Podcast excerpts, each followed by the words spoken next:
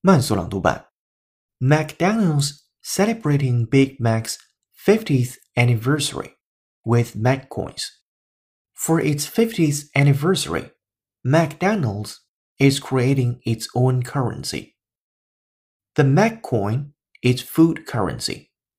It can be used in 50 different countries. That's right, worldwide, to purchase a Big Mac.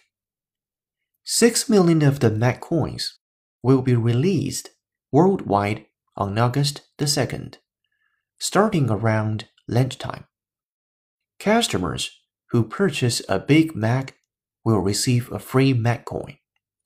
That coin can be redeemed for a free Big Mac starting Friday, August the 3rd. The Big Mac was created by McDonald's franchise owner Jim Delligatti in 1967 in Pennsylvania.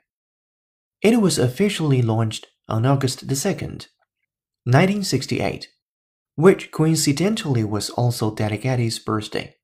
本期节目就到这里，浩浩老师，恭喜你又进步了。